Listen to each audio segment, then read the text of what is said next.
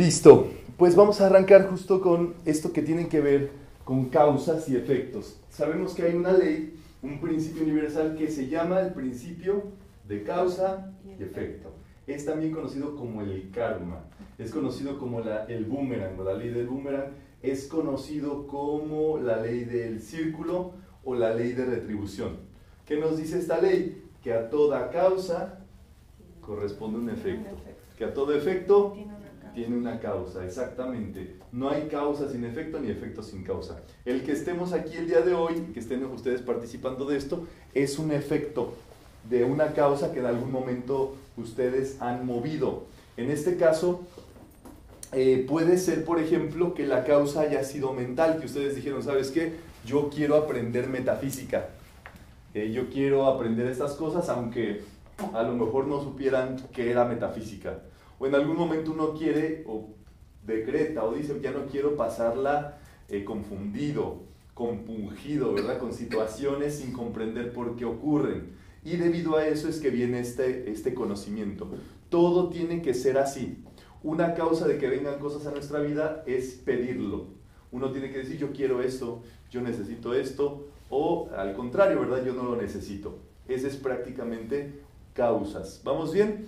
Puede ser también que en dado caso uno haya enseñado a la gente, qué sé yo, le enseñaste a cómo eh, escribir a alguien o cómo leer o cómo hacer ciertas cosas digámoslo así, sin ninguna, pues como, sin ningún interés específico. ¿Y qué es lo que pasa? Viene esta enseñanza, eh, nosotros tenemos esa capacidad de recibir enseñanza. Todo es causas y efectos. Todo es una matemática en el mundo. Todo funciona así prácticamente en nuestra existencia. ¿Qué es lo que pasa? El otro día me preguntaba una persona en, pues una conversación que tuvimos acerca del el éxito.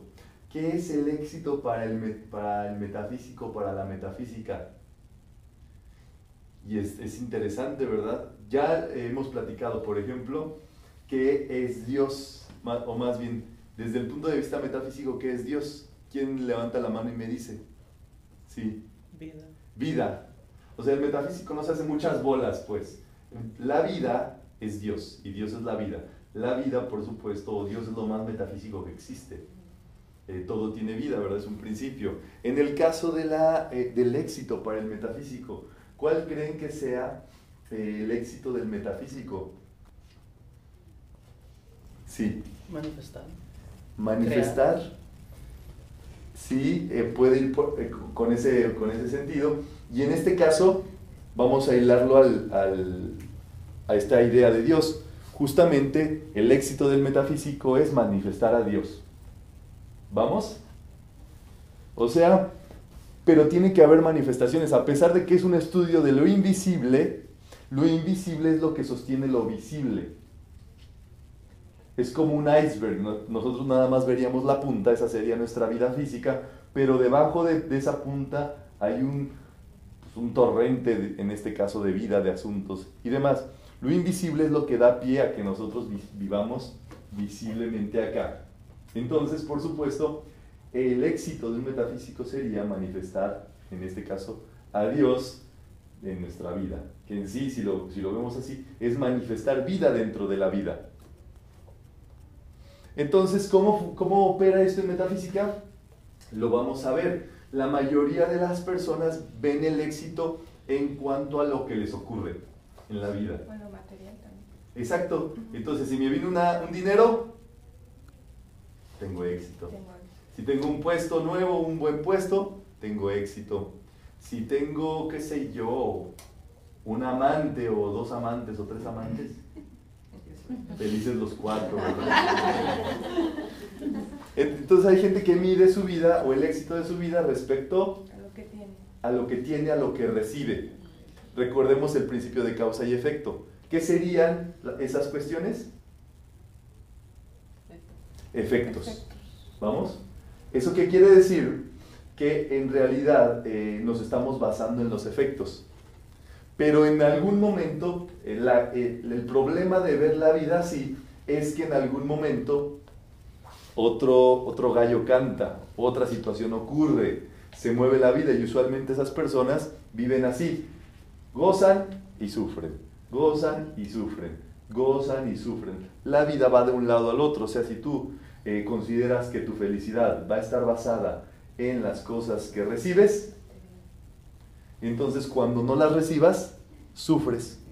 Y se los voy a hacer bien franco, como la mayoría del tiempo no se recibe, se vive sufriendo. Es interesantísimo. ¿Cuál es el punto y la perspectiva metafísica? En este caso, el mundo de las causas. Es como dar un regalo. Tú cuando vas a dar un regalo, piensas en la persona, ves qué gustos pueda tener esa persona, miras tu presupuesto, eh, dices, bueno, ¿qué le puedo regalar en este rango? Quisiera ver y entonces empiezas la búsqueda. Empiezas a, buscar, a pasearte por las tiendas, a ver en, en Amazon o por ahí en algún sitio y entonces empiezas a trabajar todo eso. Hay que apagarlo, por favor. Eh, ¿Qué pasa? Que cada uno de nosotros, si damos ese regalo, digámoslo así, ese proceso pues es de causas, ¿verdad? Estás generando algo, unas causas. ¿Qué va a pasar en un momento dado? Vas a entregar ese regalo. Y veámoslo desde el otro lado. La persona que recibe el regalo, ¿cuándo disfruta? Cuando lo recibe. Y la persona que lo da, en todo el proceso, ¿verdad? Es, un, es, un, este, es algo interesante el, el prepararle un regalo a alguien, cuando lo envuelven, cuando ves esto, cuando ves el otro, le preparas una notita. Es todo un, un proceso, digámoslo así. Entonces, es para que nosotros nos demos cuenta de quién goza más. El, cuando recibes un regalo, lo recibes y ya, te pertenece. Ya forma parte de tu vida una vez que, que lo tienes, pues. Y es ese instante. Entonces, la mayor parte del tiempo lo que nosotros tenemos que buscar es cómo nosotros generamos causas. La ley no nos va a dejar solos, exactamente. ¿Y qué es lo que va a venir? Un efecto. Si tú diste un regalo, la vida te va a dar regalos. Si tú estás viendo a cada momento cómo dar regalos, la vida a cada momento va a estar buscando eso. Piensen en alguna persona que reciba, reciba, reciba y dice, no, pues ya, se quede así. Deja de generar causas. ¿Y entonces qué va a suceder? No van a venir efectos positivos. Eso funciona tal cual. Es, la, es una ley, pues, de causa y efecto. Una persona, digámoslo así, necesitamos estar continuamente generando causas. En eso es, digámoslo así, lo que sería encauzar nuestra vida. Muchas veces, otro, otro ámbito, ¿verdad? Estamos hablando ya de varios. Eh, sufrimos porque no tenemos quien nos ame. O por lo menos como nosotros queremos. ¿verdad? Porque hay, cada quien ama distinto, ¿verdad? Este, hay, uno, hay dos tipos de amor y han de saber para estas alturas. El amor de la cintura para arriba y el amor de la cintura para abajo. El amor de la cintura para arriba es el amor divino, incondicional, ¿verdad? Este, del servicio, de dar sin esperar. Y el amor de la cintura para abajo es el amor sabroso. ¿eh? sabroso, mija. Es el, el, que, el físico, ¿verdad? Ninguno de los dos está mal ni bien. Son dos versiones de la misma energía. Cada quien sabe, ¿verdad?, eh, qué tipo de amor prefiere. Pero el asunto es que vivir esperando que nos amen trae mucha desazón. Y a pesar de que tengamos a la mejor amante o al mejor amante cerca de nosotros, nunca va a ser suficiente. Está fuerte, pues. ¿Por qué? Porque tenemos el concepto desde el mundo de los efectos. ¿Cuánto me viene? ¿Cuánto me dan? Entonces uno tendría que cambiar y pensar un poquito más. Quiero alguien o algo a quien amar.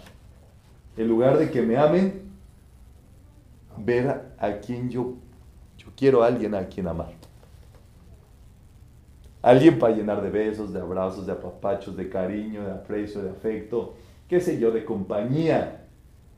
Y entonces el mayor sufrimiento es cuando uno está esperando que lo quieran. Hay una canción, ¿verdad? Dice, quiero que me quieran. Quiero que me amen. Y luego dice, yo te vi, yo te vi, yo te vi, yo te vi llorando. Pues sí, ¿verdad? Vivimos en el mundo de los efectos. En el mundo de los efectos se sufre mucho. ¿Vamos? Entonces, eh, el principio de causa y efecto nos enseña a no ser efectistas o reactivos o estar esperando recibir. Un metafísico se identifica por no ser una persona que se queda ahí, esperando. Ni siquiera en las charlas uno viene a participar, uno viene a preguntar, uno viene a compartir, uno viene a eh, eh, hacer. ¿Vamos? porque de nada sirve estar todo el tiempo recibiendo. Tenemos nosotros que decretar, meditar, ejercitarnos, eh, hacer la práctica, dejar de esperar, recibir. Entonces, bueno, es por eso que se participa en metafísica, ¿verdad? Ocho causas del sufrimiento. ¿Quién eh, con libro en mano me ayuda a leer, por favor? En la página 103.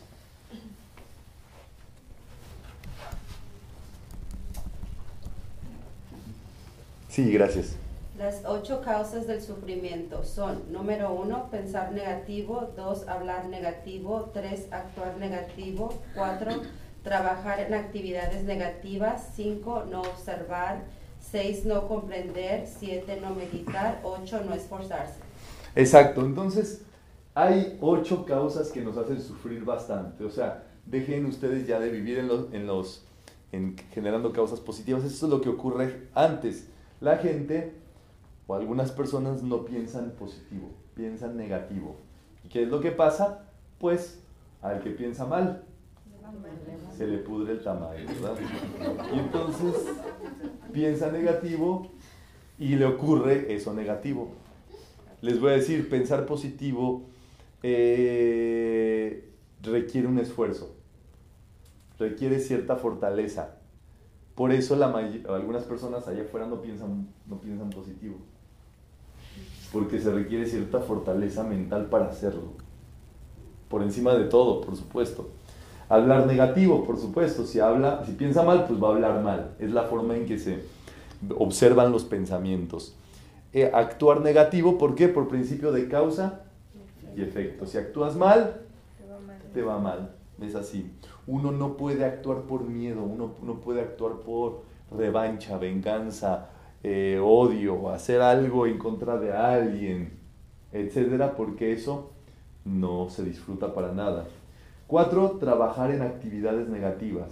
¿Qué sé yo? Estafando gente, eh, haciéndole daño, daños a la salud de las personas, eh, vendiéndoles cosas tóxicas, negativas, todo ese tipo de cosas, por supuesto, traen efectos negativos. O sea, puede ser la persona más positiva del mundo, puede hablar positivo, puede actuar positivo, pero si tiene un trabajo eh, que haga daño en lugar de ayudar, en realidad no serviría de nada.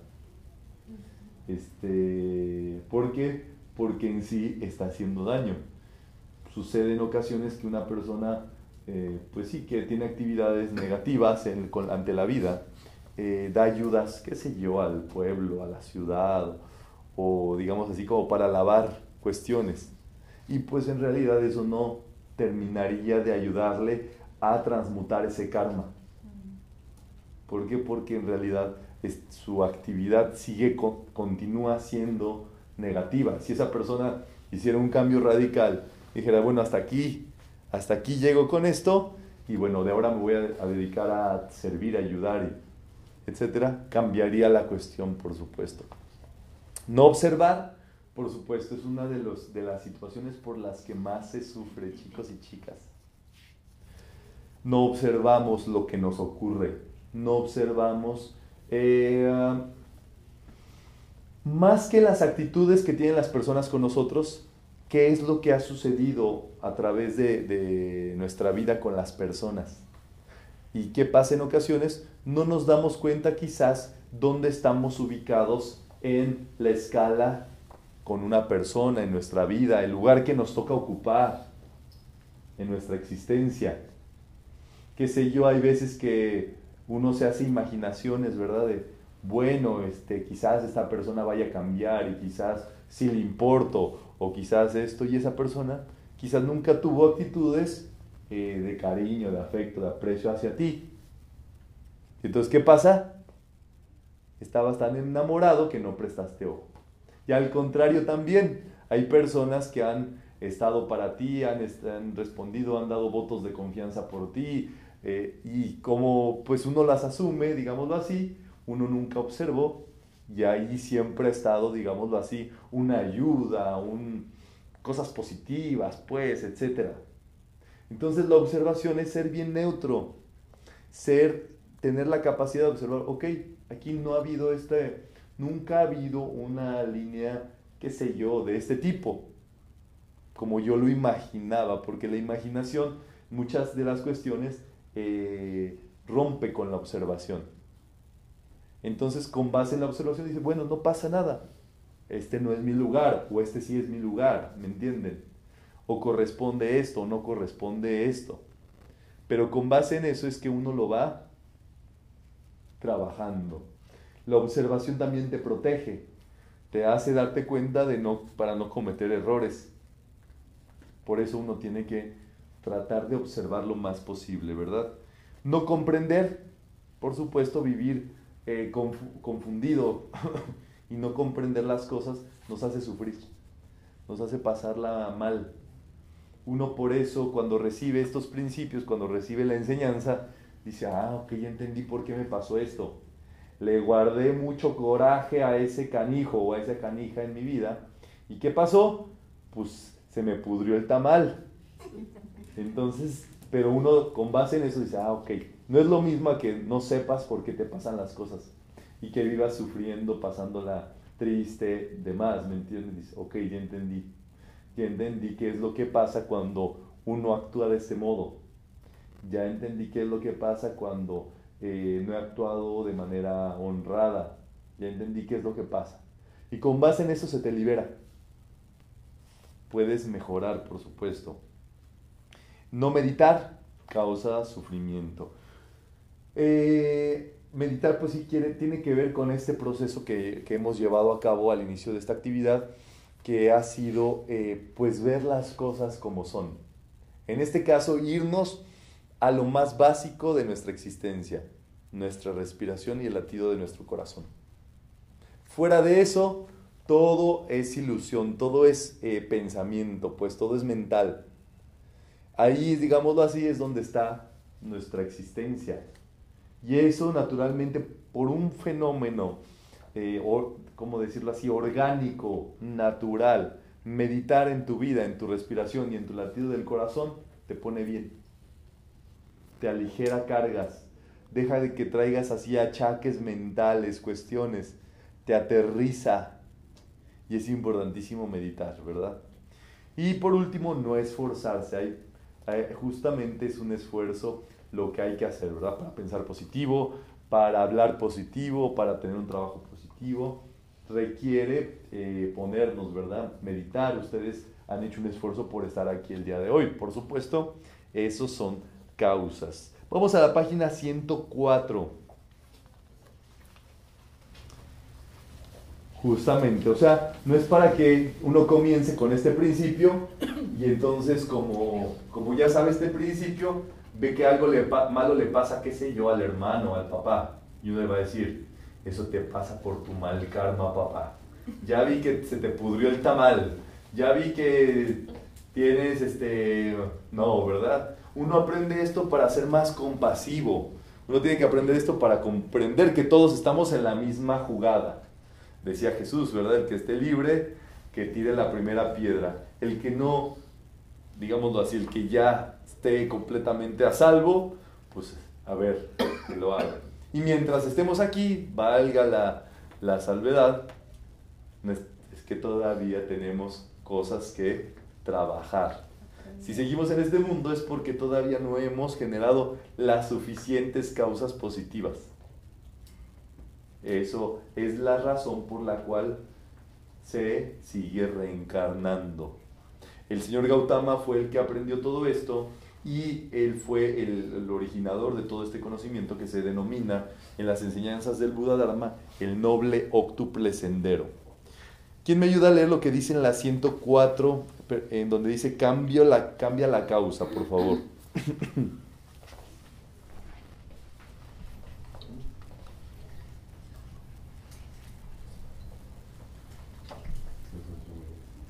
Cambia la causa la manera de transformar lo desagradable en, bus, en busca la causa y cámbiala. Cambiando las causas cambiamos los efectos. Seamos amables, agradecidos, dulces y colaboradores para que los demás de esa manera sean con nosotros. Si movemos causas ayudando a las personas, enseñando, amando, instruyendo, con buena voluntad, sabiduría, belleza, verdad, devoción y libertad, sin rechazar jamás a nadie.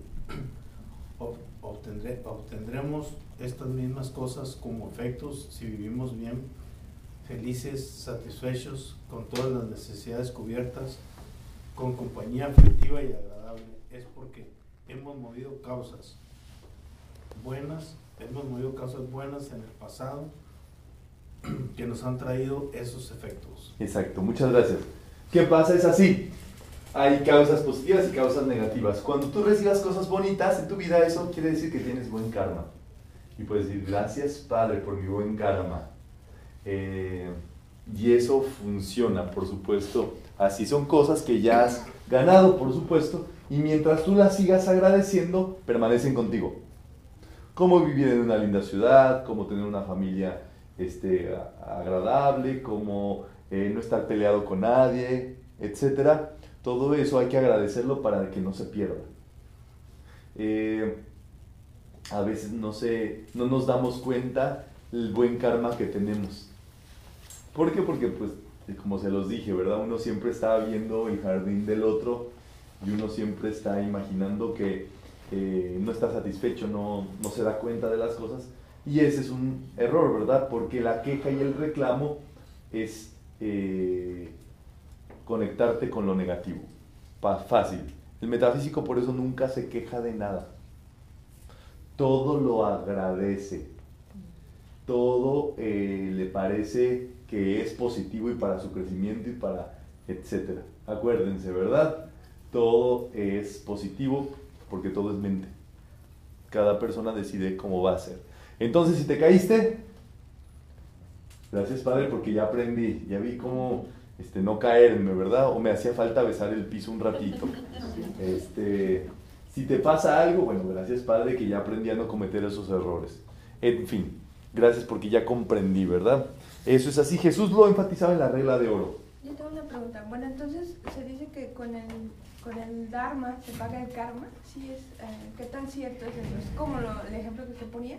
Exacto, pero hay que entender muy bien la palabra Dharma. La palabra Dharma quiere decir deber o ley. Entonces, cuando tú cumples con el Dharma, o sea, cuando tú cumples con tu deber o cuando tú cumples la ley, tú estás generando causas positivas. Entonces, ¿qué pasa? Eh, justamente cumpliendo con eso, tú puedes liberarte de un karma o al mismo tiempo ni siquiera tener un mal karma negativo, sino como generas causa positiva, eso funciona para el bienestar. A ver qué les parece esto que les voy a decir. Pero piensen ustedes en el karma de un médico, tanto antes como después de su acción. Porque un médico, ¿qué tiene que hacer en su, en su trabajo, en su servicio? Salvar, vidas. Salvar vidas, ¿verdad? En esencia, ¿verdad? Mejorar la calidad de vida dentro de todo.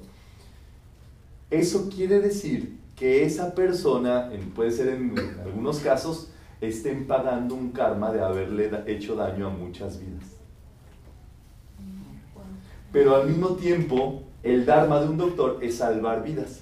Entonces, ¿qué es lo que pasa mediante ese servicio? Esas personas saldan, pero al mismo tiempo tienen oportunidad de generar causas positivas. Igualmente, o sea, piensen en cualquier profesión o en cualquier cosa Eso es una forma en que el ser humano tiene posibilidad de cumplir con su Dharma acá, dependiendo a lo que toque. Por eso uno debe de, siempre estar muy agradecido por tener un trabajo, cumplir con un deber, etc. Eh, por más que nos tengamos que levantar temprano, mover, hacer cosas y demás, porque por medio de ello, pues vamos nivelando la vida. La vida es tan sabia que sabe dónde ponernos a cada momento para poder cumplir con esas cuestiones. Entonces, eh, uno no puede renegar de eso, imagínense porque al contrario, esa puede ser incluso la salvación de esa persona. Puede ser el único medio que tenga para saldar toda su cuestión que, que tendría ahí. Entonces, hay cosas que dan muy buen karma, ¿verdad? Como sanar a las personas, ayudarles a ser mejores, educarles, eh, qué sé yo, amarlas, en fin. Y uno tiene que estar bajo ese tinte, ¿verdad? Dice Jesús en la regla de oro, todo lo que tú quieras que los demás hagan contigo, hazlo tú con ellos. Jesús era muy adelantado, si se pueden dar cuenta. Él conocía este principio de causa y efecto, pero él más todavía se adelantaba. No decía, no te esperes a que te ocurra lo negativo. Él decía, tú adelántate y haz cosas que quieras que, que hagan contigo. Digamos así, como que invierte. Invierte en aquello que tú quieras que hagan. Si quieres que te amen, si es lo que más tú necesitas en la vida, ama, da besos, abrazos, apapachos, no cobres por ellos, ¿verdad? Bueno, cobras si quieres, si es tu profesión, pues.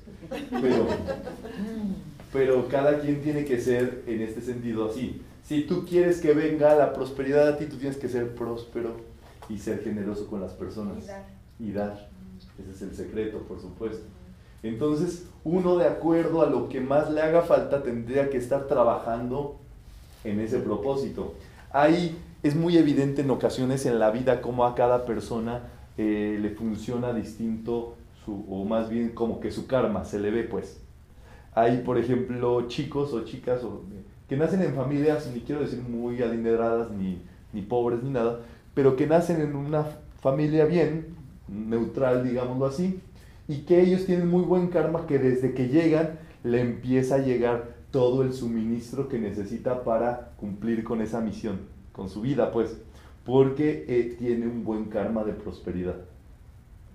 Y qué sé yo, a pesar de que los hermanos a lo mejor tuvieron otras cosas, este, él siempre, qué sé yo, le daban becas en la escuela, le daban eh, dinero, comenzó a trabajar a lo mejor pronto y oportunidades laborales, luego entró a un buen puesto, y eso es justamente karma. No hay casualidades en ese asunto, chicos. Entonces es muy interesante.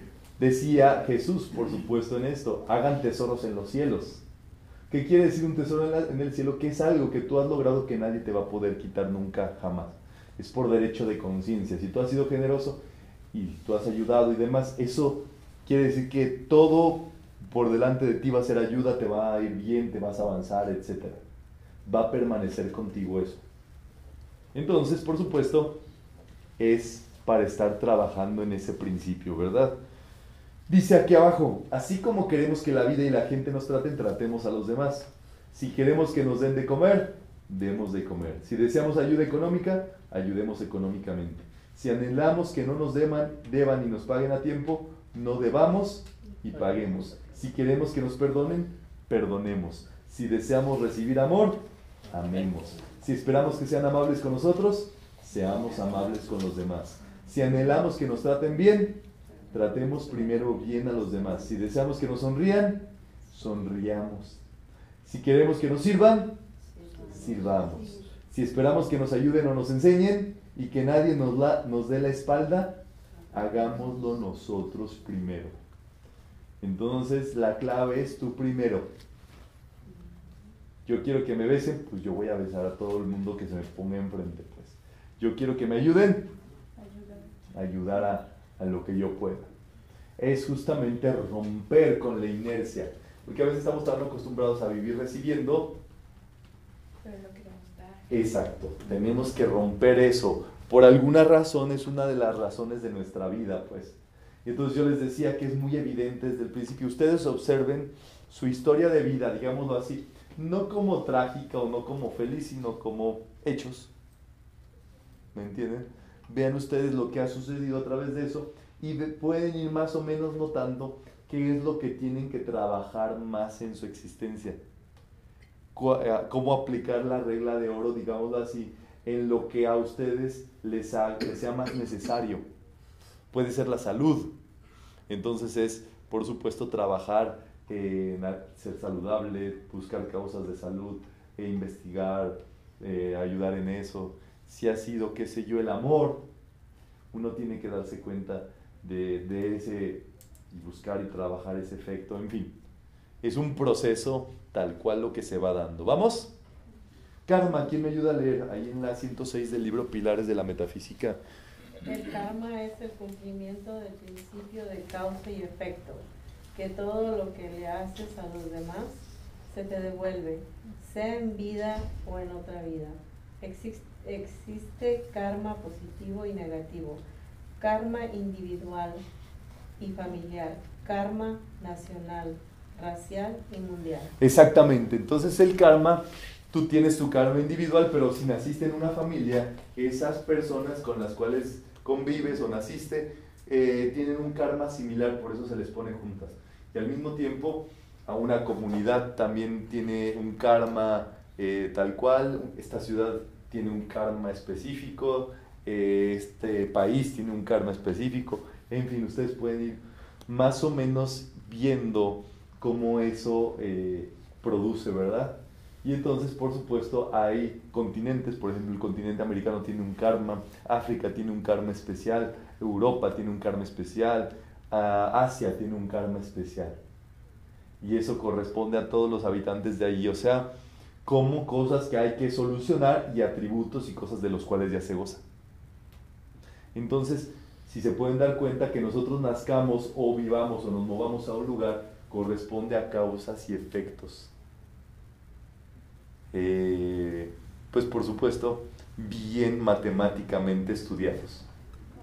Una persona que hizo daño a muchas personas en su vida es colocado en un sitio, en una familia, en un país, en un territorio y demás, donde va a cumplir, digámoslo así, con ese karma, se le va a retribuir eso que ha sucedido.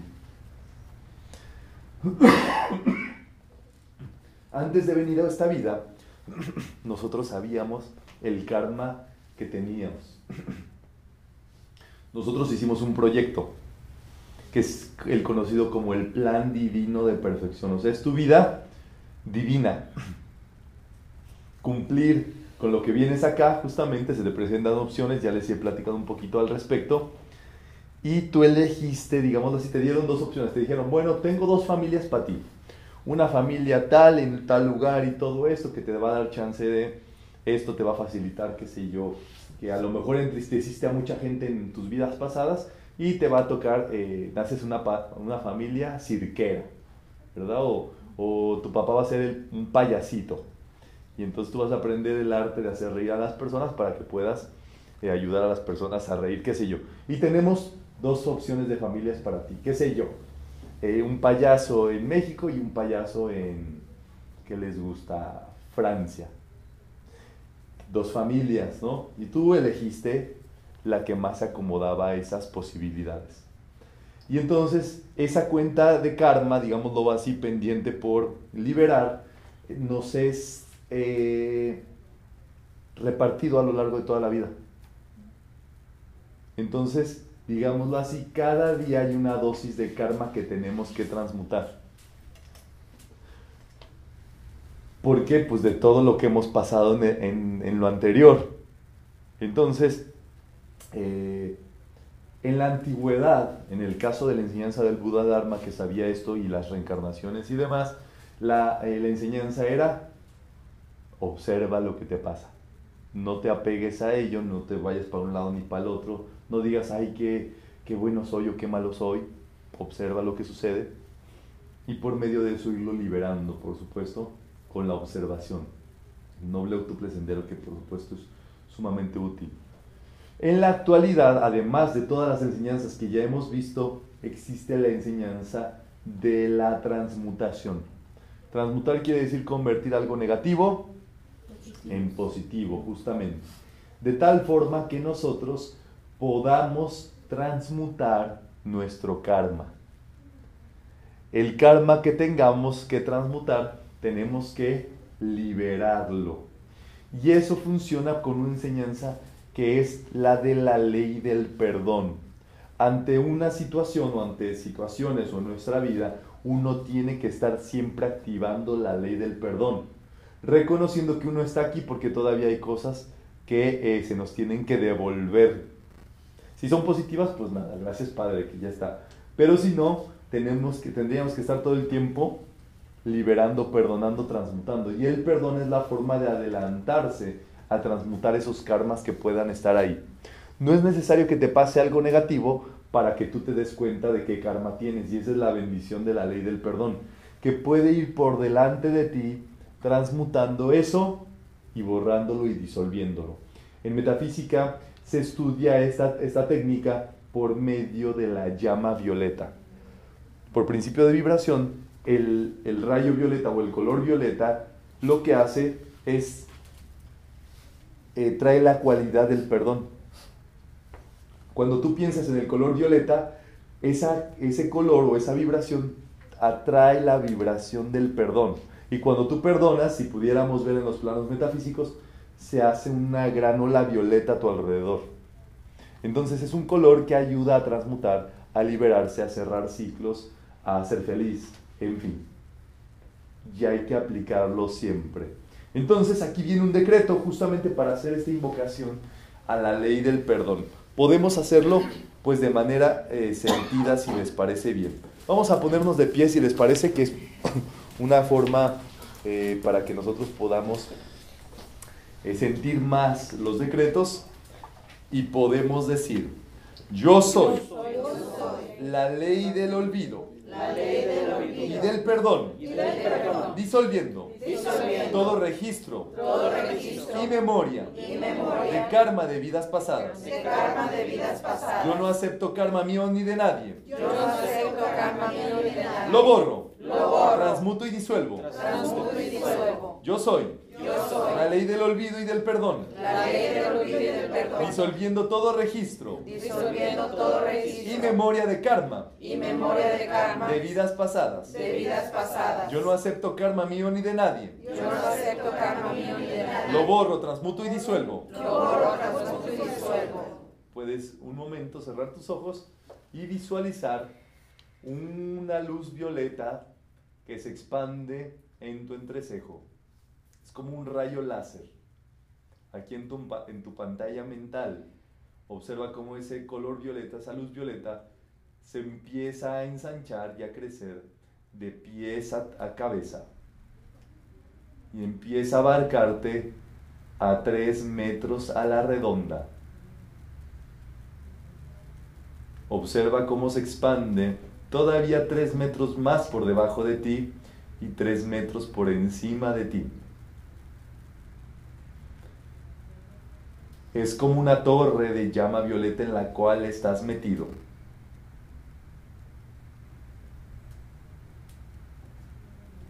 Que está quemando y disolviendo todo tu karma. El positivo se hace más positivo y se vuelve una bendición en tu vida y el negativo es disuelto. Cualquier causa negativa que hayas vivido, generado, es disuelta.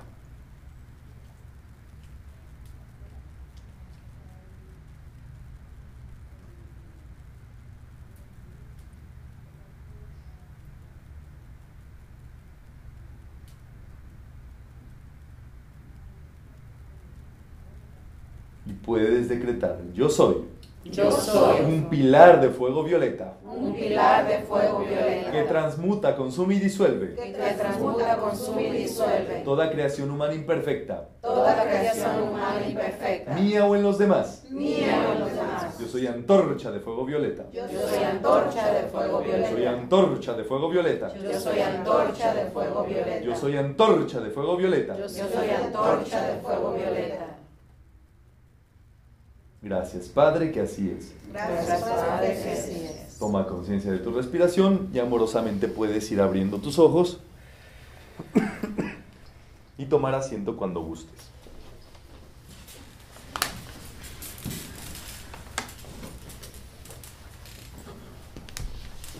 Muy bien, el tratamiento de llama violeta, por todo lo que les he comentado de la ley del perdón de la llama violeta y demás, es para trabajarlo todos los días, tres veces. Es de un minutito. Tú te levantas, ves esa luz violeta y tú puedes decir, yo soy la ley del perdón, transmutando, consumiendo y disolviendo toda creación humana. Todo el tiempo, ¿verdad? Tres veces es suficiente y aquí viene en su decreto, pues en la página 107. El segundo decreto es muy importante. Yo no acepto karma mío ni de nadie. No tienes por qué estar jalándole o jalándotela, jalándotelo más bien del karma, ¿verdad? El de los demás. Si a tus padres por alguna razón les ocurrió algo en la vida y demás, ¿tú por qué tendrías que, vivir eso? Ese era el karma de ellos. En una empresa, en un trabajo, ¿por qué una, un, una persona tendría que sufrir lo mismo que el jefe. Eso no es correcto, ¿me entienden?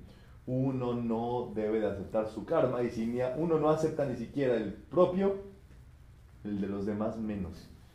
Dejen de estarse jalando problemas de las demás personas.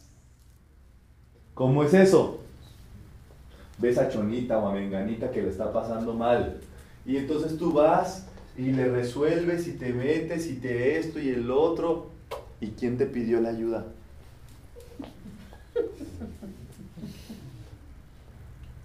Te estás jalando el karma de esa persona. A ese le llamo el karma del metiche. Por irse a meter, a ayudar, a querer salvar a tal o cual persona, se jala los problemas de esa persona y hasta sale peor sale peor en problemada que la persona que, este, que tenía esa cuestión. Pues. Pero si tú quieres, por ejemplo, con bondad con, quieres acercarte y darle ayuda, ¿no? De alguna sí. manera, porque ves que está a lo mejor sufriendo y tú quieres acercarte para darle algo que pueda recibir de ti. Pero, o sea, es, es permitible. Mira, ves que el asunto es que esa persona tiene que solicitar ayuda. Sí, porque si tú das sin que ella, esa persona te, pida algo, tú estás yendo en contra de su libertad, de su libre albedrío. Le estás como imponiendo algo, aunque sea bueno. Bueno, es bueno para ti, pues. Entonces, eso es de lo que uno puede hacer en dado caso. Hay, hay una ayuda inteligente. Siempre hay una forma de ayudar inteligentemente, pero tiene que ser bajo pedido, aún así. Entonces, una persona, digámoslo así, eh, con carencias, ¿qué tipo de ayuda necesita? Pues que, esa, que alguien le enseñe cómo pensar, decretar, pensar en la prosperidad, dejar de creer que no se puede valer por sí misma. Porque si uno le presta, no puede resolver, ay, ya te presto. Le está fortaleciendo el concepto a esa persona de que no puede ella sustentarse. En lugar de ayudarle, le estás haciendo un daño. Entonces esa no sería una ayuda inteligente si se dan cuenta. ¿Eso puede ser hasta con los hijos? Mira, los hijos hasta los 21 años. Es justamente que dependen, sí, completamente de, la energía de los padres. Pero pasado esa, esa edad, ya ahora sí ese ser se vuelve, digámoslo así, individual, eh, dueño de sus propias decisiones y allí solamente si solicita ayuda se le podría ayudar también. Antes sí es un, digamos así, una responsabilidad del padre cubrir con eso, pero fuera de ese tiempo ya es su propio karma. De hecho, así sucede. A los 21 años nos entra nuestro propio karma. Antes de los 21 vivíamos bajo el karma familiar, nacional eh, y demás. Pero por eso a los 21 nos empiezan a pasar cosas interesantes. Si no, ¿verdad? Si no, mediten un poquito qué les pasó a los 21 años o por esa edad, más o menos. Entonces, es ya nuestro karma el que entra ahí a actuar. ¿Alguna otra duda? Bien, ocho actitudes positivas, página 108.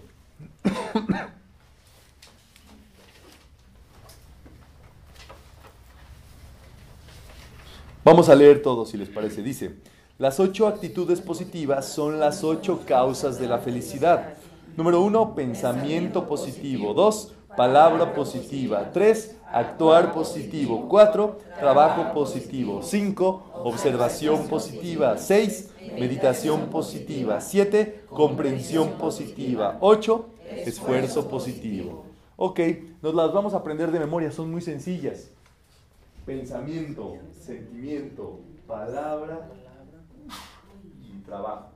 ¿Se acuerdan que, eh, que hay un rezo muy conocido que dice pensamiento, palabra, obra y omisión? Ya no sigan hasta ahí, ¿verdad? Porque luego se pone medio, medio pesada. Pero entonces es justamente las primeras causas, tienen que ver, las primeras cuatro son pensamiento, palabra, actuar y trabajar. Positivo, ¿verdad? Todo es positivo. Uno puede hacer su checklist cuando esté trabajando, a ver, un diagnóstico de una situación de su vida, a ver cómo he pensado acerca de un trabajo, por ejemplo, de mi trabajo. ¿Qué he hablado acerca de mis trabajos, de mis jefes? ¿He sido agradecido? ¿Me he quejado? ¿Qué he, ¿Cómo he actuado, verdad? ¿O por qué actuó de tal o cual forma? Y eh, mi trabajo, ¿verdad? Eh, es un trabajo positivo que ayude, que inspire, que traiga bienestar. Ahí están las primeros cuatro para sacar el diagnóstico. Vamos bien, entonces son uno, dos, tres, actuar y cuatro, trabajar, ¿verdad? Positivamente. Si todo está bien pero no trabajo, pues también no estamos moviendo causas positivas, ¿verdad? Hay que trabajar en algo, pues. Este, ser ama de casa es un trabajo. Y es bastante trabajo, ¿verdad? Este, pero todo, hay que estar ocupado, ya les se los platicaba ayer, incluso es una de las causas de la prosperidad, estar moviéndose, pues, eh, ocupado en cosas constructivas, sirviendo. Eh, en tu casa simplemente ponte a barrer, acomodar tus calzoncillos, hacer algo constructivo, ¿verdad? Por ahí uno debería de, comenzar. Y las otras cuatro son, eh, digámoslo así, van como en orden. Las otras cuatro son eh, observación, meditación, comprensión. Ok, observar, meditar y comprender. Esas van de la mano porque cuando tú observas y meditas, comprendes. A ver qué es lo que me está pasando. A ver qué yo sé, por ejemplo, de los principios. Ah, bueno, ya, ya comprendí. Igualmente, ¿qué es lo que uno tiene que hacer? Observar, meditar, comprender. Eso es para resolverlo todo en la vida. Uno no puede vivir en la vida sin observar ni meditar. No puede tomar decisiones alebrestadamente o cuando estés agitado. Ya decido que alguien te diga, ya, en caliente, dime, a ver, ¿quieres o no quieres esto? Uno no puede aceptar ese tipo de cosas, ¿verdad? Porque tiene que meditar, tiene que observar para vivir felizmente, ¿verdad? Y por último, esfuerzo positivo. A ver, estos últimos cuatro. Número uno, observar, meditar, comprender y esfuerzo, positivo, esforzarnos positivamente. Entonces ya se lo saben los ocho. Número uno, pensamiento positivo. Número dos, palabra positiva. Número tres, actuar positivo. Cuatro, trabajo positivo. Cinco, observar positivo. Eh, seis, meditar. Siete, comprender. positivamente. Y ocho, esforzarse. esforzarse positivamente. ¿Verdad? Un aplauso para ustedes que lo lograron, lo lograron. Tengo, tengo que eh, admitirlo. Muy bien, hay unos decretos que están ahí en la página 110. Justamente, ¿verdad? Son decretos que uno siempre debe de hablar positivo. Em, eh, empezando por uno mismo, tienes que hablar bien de ti. Y no es para presumírsela a los demás. Oye, yo soy bien bueno, ¿eh? Tienes que juntarte conmigo porque yo soy bien bueno y porque, eh, que sí, yo soy muy inteligente. Y... Por favor, ¿verdad? Eso, es, eso no sirve para nada. Los decretos son para ti. No son para que los demás te crean son para ti mismo como un reconocimiento de tu verdadera naturaleza, de que dentro de ti está esa esencia pura, perfecta, bella, feliz, etc. Pero uno se debe de dar tiempo así. Si tú no hablas bien de ti, tampoco nadie va a hablar bien de ti. Eh, uno tiene que trabajarlo, pues. Una persona bella es bella porque esa persona cree que es bella. Una persona con dinero tiene dinero porque esa persona cree tener dinero. Igual salud, todo es lo que pensamos, es así, no puede ser de otro modo. Y somos los primeros que tenemos que pensar bien de nosotros, hablar bien de nosotros. Si alguien te ve feo o te ve mal o habla mal de ti, tú debes decir, no lo acepto. Si alguien te dice, ay, te vas a caer, no lo acepto. Uy, este... ¿Cómo? Te va a ir mal. No lo acepto. A mí me va siempre bien. Tienes que reafirmar con lo opuesto, pues. Te dicen, hueles mal. No lo acepto. Te revisas, ¿verdad? Pero para que... para estar seguro después, pero de, inmediato no lo pueden intentar. O que te digan, tú estás enfermo. No lo acepto. O hay personas que no te dicen así, te dicen, oye, te ves como que como que rara, ¿te sientes bien? No, no, no, espérate. Y entonces la persona hay veces que dice, ay, sí, es que dormí chueco. Y me entró un aire. O me pasó algo. ¿Y qué pasó? Aceptaste.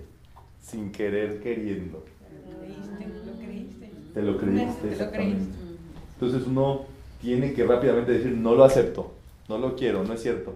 Yo me siento muy bien, estoy mejor que nunca, estoy muy feliz. Con tenis. ¿Eh? Con tenis. ¿Cómo que con tenis? ¿Cómo te sientes? Con tenis, contento. Contento.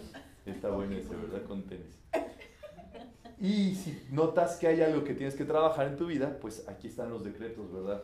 Dice, yo soy positivo, yo soy la fuerza, yo soy inteligente, yo soy amor divino, yo soy puro y perfecto, yo soy armonioso, yo soy salud, yo soy la verdad, yo soy próspero, yo soy libre, yo soy la ley del perdón. Es así.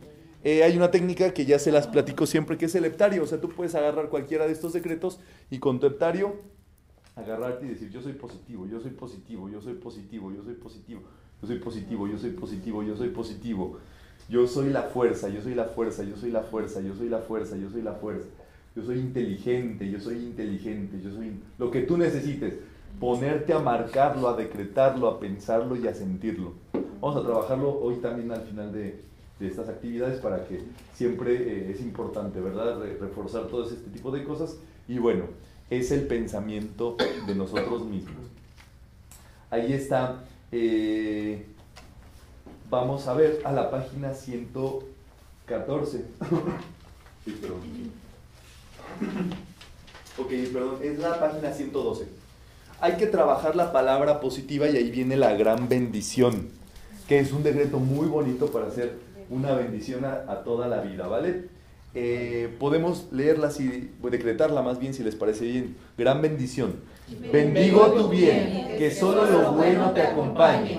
Bendigo tu inteligencia, que siempre sepas lo que debes hacer. Bendigo tu amor, que siempre tengas a tu lado a alguien que te quiera. Bendigo tu belleza, armonía y pureza, para que todo el mundo se sienta bien a tu lado. Bendigo tu salud, para que nunca te enfermes. Bendigo tu prosperidad, que jamás te falte nada. Bendigo tu libertad, que nunca estés atado a nada indeseable. Gracias, Padre.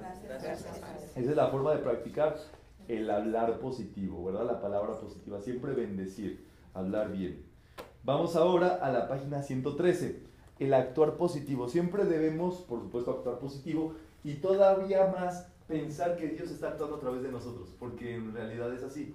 Cuando tú amas, tú te vuelves el amor. Y como Dios es amor, Dios actúa a través de ti. Cuando tú curas a alguien, Dios es salud. Y como tú estás curando a alguien, Dios está actuando a través de ti. Tú te vuelves Dios cada vez que actúas positivo. Es justamente el Padmapani interior, que es el Salvador interior. Cuando te vuelves positivo, feliz, agradable, etc., va saliendo como un Salvador dentro de ti, como una fuerza que se va expresando dentro de ti. ¿Vale? Y aquí hay un decreto muy bueno para decretar que todo lo que hacemos es Dios a través de nosotros. Podemos decir, Dios a través de mí, Dios a través de mí solo hace el bien. Dios a través de mí solo enseña el bien. Dios a través de mí solo sabe amar. Dios a través de mí solo purifica y embellece. Dios a través de mí solo sana y pacifica. Dios a través de mí produce dinero. Dios a través de mí solo perdona. Gracias, Padre, ¿verdad? Ahí está. Eh, trabajo positivo, por supuesto, trabajar positivo. Dice, trabajo positivo es tener un medio de subsistencia sin robar, sin traficar alcohol ni drogas, sin matar animales para comer, sin asesinar, especular, engañar, extorsionar, sobornar, tiranizar ni coartarle la libertad a los demás. Por supuesto, para trabajar positivamente. Y abajo viene un decreto también para decretar que nuestro trabajo eh, es para generar el bien. Eh, siempre que hagan un trabajo, declaren que Dios trabaja a través de ustedes Llegan a su oficina y ya están frente a su, escritorio. Dios trabaja a través de mí. Por eso siempre trabajo correctamente. ¿Cómo es? Dios, trabaja a través de mí, por eso sí trabajo correctamente. Gracias, Padre. eso hace que no, uno no cometa errores en el trabajo, en lo que se dedique, pues. Yo trabajo generando el bien, podemos decretar, dice, yo trabajo generando bien, yo trabajo enseñando, yo trabajo con amor, yo trabajo embelleciendo y armonizando. Yo trabajo con ciencia y salud. Yo trabajo produciendo dinero en abundancia y en paz. Yo trabajo haciendo libres a los demás. Gracias, Padre. La observación positiva, ¿alguien quiere ayudar a leer, por favor?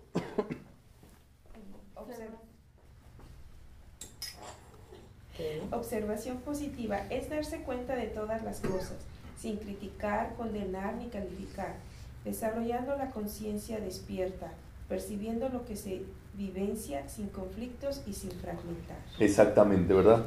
Empezar a observar cuándo no, cómo nos sentimos, cómo eh, pensamos. tenemos que empezar a observar, ay, qué pensamientos me vienen, Chihuahua, ¿verdad? Porque veo, pienso a todo el mundo desnudo. No, espera. Pues no pasa nada, está bien, ¿verdad? te relaja eso, yo creo. Pero tú debes de observar qué pensamientos tienen. Si te vienen pensamientos, ay, este, me cae re mal esa persona. Espérate, observa. ¿Por qué me cae re mal esa persona? ¿Hay razón? ¿O por qué me siento así? Hay que empezar a observarnos. Eso es autoconciencia, autoconocimiento. Tenemos que empezar a conocernos y solamente la observación nos puede ayudar ahí. Observando, página 119, viene el decreto podemos decretar, dice, yo observo lo que veo, yo observo lo que pienso, yo observo lo que siento, yo observo mi respiración, yo observo la postura de mi cuerpo, yo observo los sonidos de mi entorno, yo observo las sensaciones de mi piel, yo observo todo en mí y a mi alrededor. Gracias Padre, ¿verdad? Volvernos observadores. Página 121, observación positiva. ¿Quién me quiere ayudar a leer, por favor? Comprensión positiva, perdón.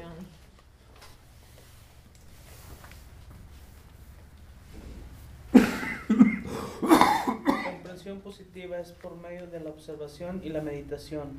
Entender, tomar conciencia de todo, de lo que hay en ti, en tu alrededor, de los demás y las situaciones de los siete principios universales los siete aspectos de Dios y el ser interno.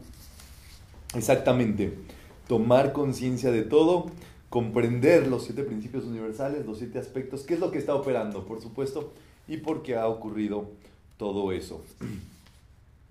La gran comprensión, 123, ¿quién quiere leerla, por favor? Es la 123, el último párrafo.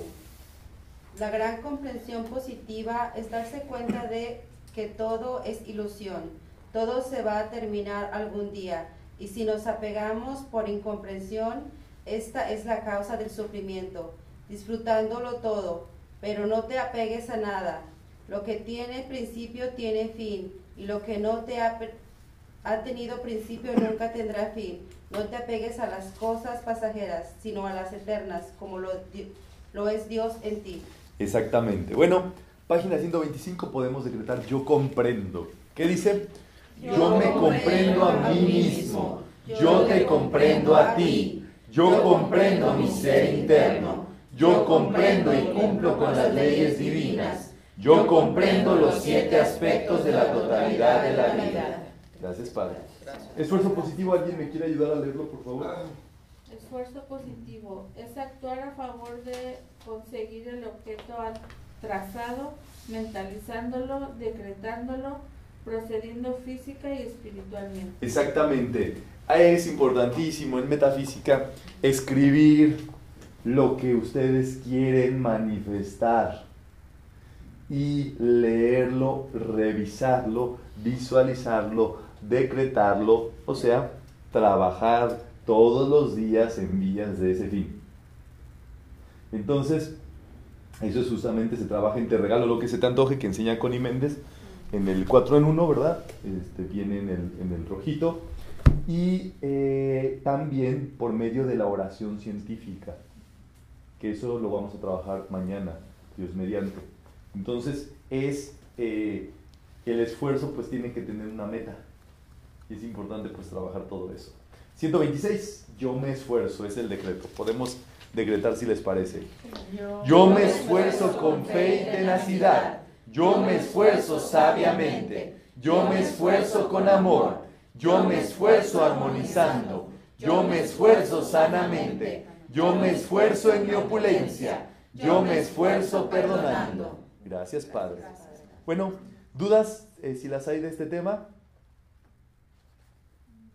Muy bien, muy importante es saber que uno no tiene que pelear ni luchar ni nada. O sea, el esfuerzo quiere decir una ruta, digámoslo así, un, un, trabajito diario, ponerle interés a diario, tener disposición a ir con ello y demás, pero no es latoso, pues no es, no es para luchar, sufrir, darse de golpes con las cosas.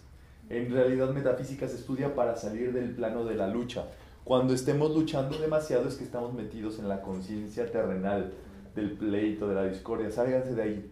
Uno puede decretar, yo no estoy en el plano de la lucha. ¿Cómo es? Yo no estoy en el plano de la Mi lucha. plano es el de la suavidad. Mi plano es de la suavidad. Gracias Padre que así es. Gracias, Padre, que sí. Exactamente, ustedes tienen que darse cuenta de eso y eh, todo, una vez que uno estudia metafísica, tiene que ser sin que muevas un dedito. Todo tiene que trabajarse desde acá, desde la mente. Sin tenemos que mover un dedito, luchar o pelear, etcétera, o sea, actuar, digámoslo así, eh, eh, físicamente, es porque no hemos hecho primero el trabajito metafísico. Ocupémonos, hagamos lo que nos gusta, trabajemos en algo que disfrutemos y demás, pero no peleemos por nada. Eso es justamente una muestra de que no va por ahí la cosa. Y cuando muchas veces las cosas se te facilitan, qué sé yo, para que te eduques, encuentras una beca, eh, te ofrecen, qué sé yo, desarrollarte a lo mejor en el mundo del maquillaje o en un taller mecánico o así, te dicen, te ponen así casi casi las herramientas en la mano, aunque no sepas, pero te dan posibilidad de aprender, por ahí la vida te está diciendo, es por acá, mijo, éntrale, aquí está bonito y la gente es amable y todo funciona bien, se conectan las... Ahí por ahí es, la vida te está diciendo, es por acá tu Dharma, es por acá por donde vas a poder cumplir con lo que tienes tú en tu haber. Y eso es bien bonito, por supuesto, pero para eso se requiere sensibilidad, observación, estar con los ojos bien pelones, bien observantes y decir, "Ah, aquí, aquí me tratan bien y aquí me tratan mal, pues oye, pues yo soy del plano de la suavidad, ¿verdad? Por supuesto, bien alerta, ¿verdad? De que sea franco, de que huela bien, de que se observe bien, de que todo, ¿verdad? Todo esté en regla, ley, etcétera. Pero usualmente la vida te presenta siempre por dónde. ¿Va? Bueno, pues para cerrar esta sesión, si les parece bien, desde acá en Houston, Texas, Estados Unidos, vamos a hacer nuestra donación, que es lo que permite que eh, costeemos, que paguemos la renta de los espacios en los cuales estamos, que podamos programar más sesiones en un futuro y que se eh, lleve adelante pues más enseñanza y más personas dentro del área puedan venir a todas estas actividades y bueno, eh, quien lo quiera hacer pueda hacerlo, ¿verdad? Porque esta puerta está libre mientras se llega a tiempo y demás, todo el mundo puede aprender esto sin colegiatura, sin costos de inscripción, ni mensualidades, ni nada de eso. Cada quien después de cada charla hace su aportación libremente, generosamente, conscientemente, y así es que seguimos estudiando y así es como se sostiene todo esto justamente debido pues a la conciencia de todos los que participamos, ¿vale? Entonces, bueno, vamos a tomar nuestro donativo. Vamos a tomarlo en nuestra mano derecha. La mano derecha es la mano de la prosperidad, es la mano del dar.